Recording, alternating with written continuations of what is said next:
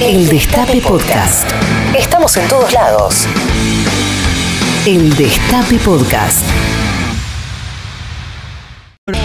Hubo y sigue vigente en estos días un conflicto entre el ministro de Economía y Basualdo, un hombre de Cristina en el Ministerio de Economía, más precisamente en energía.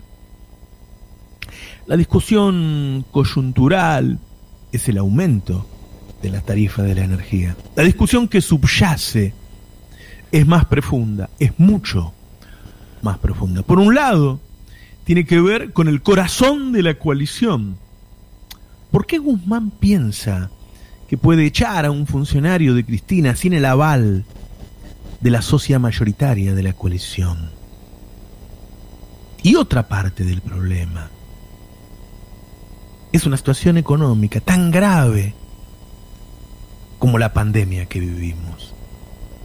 El año pasado, el ministro de Economía, un hombre al que respeto, armó un presupuesto pensando que íbamos a vacunar a 20 millones de personas en los primeros cuatro meses del año, como todos esperábamos, y que en caso de llegar la segunda ola lo haría en el invierno, con medio país vacunado.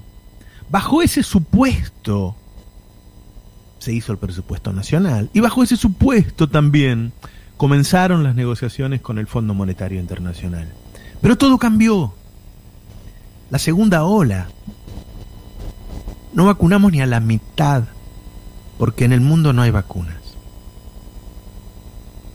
Se cae la actividad económica porque aunque Argentina es el país más liberal y con menos restricciones de los arrasados por la segunda ola, la gente se restringe sola, se guarda y no gasta, se asusta porque no sabe cómo sigue todo y no gasta.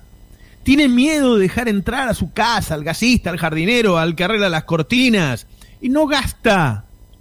La gente tiene tanto miedo que no va a trabajar. Hoy el ausentismo es del 25%. Todo cambió, todo cambió así la población, que viene golpeada por cuatro años de macrismo, que fue apaleada en el suelo por la primera ola, soporta exhausta los daños que le ocasiona la segunda ola.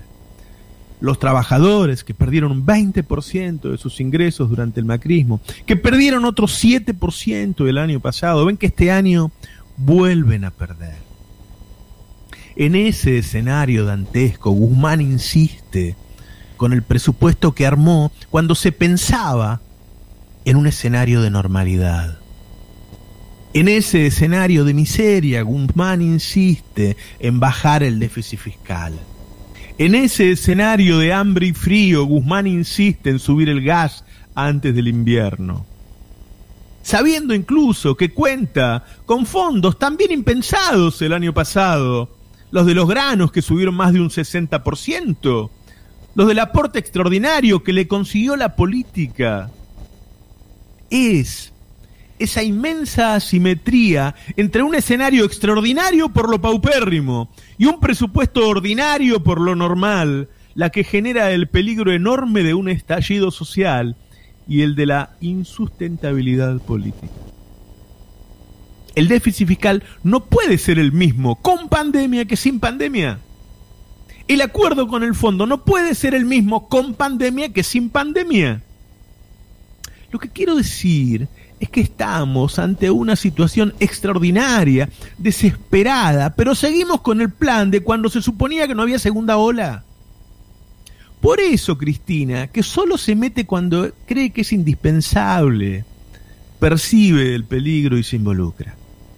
Y eso es lo que está haciendo eclosión en el frente de todos.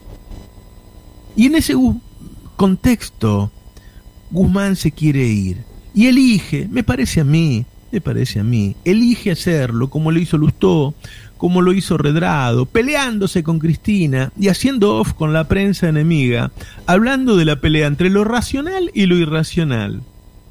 Es decir, Cristina es irracional y Guzmán es racional. ¿Es así? ¿Quién armó un presupuesto que decía que la inflación iba a ser del 29%? No lo armó Cristina. ¿Quién se comió ya siete meses con una inflación superior al 4%? No fue Cristina. ¿Quién dejó llegar el dólar a 200 pesos? ¿Quién dejó el año pasado que las empresas se llevaran dólares para adelantar pagos de la deuda y para estoquearse en importaciones? Que lo diga Clarín, ok. Pero que lo mande a decir Guzmán a los periodistas de Clarín, no. No. Guzmán tensiona en un momento en que para Alberto sería un problema cambiarlo. Hay decisiones de fondo y de alto vuelo político que hay que tomar, que tiene que tomar la cúpula de la coalición, con el presidente a la cabeza porque él manda, pero con su principal socia opinando con el peso que los votos le dan. Cambiar esos roles, ignorar esos roles, nos lleva a una crisis en la coalición. Es indispensable hacer lo que pide Guzmán. No podemos ayudar más a los que menos tienen. Hay un idilio exagerado entre Guzmán y el fondo. ¿Cuál es el plan de Guzmán más allá del fondo? ¿Cuál es el plan antiinflación? ¿Es realmente imprescindible subir las tarifas? ¿Es imprescindible exportar tanta carne? ¿Puede la coalición presentarse a elecciones con este precio de la carne? Lo pregunto con humildad, porque el precio de la carne hoy es una decisión política.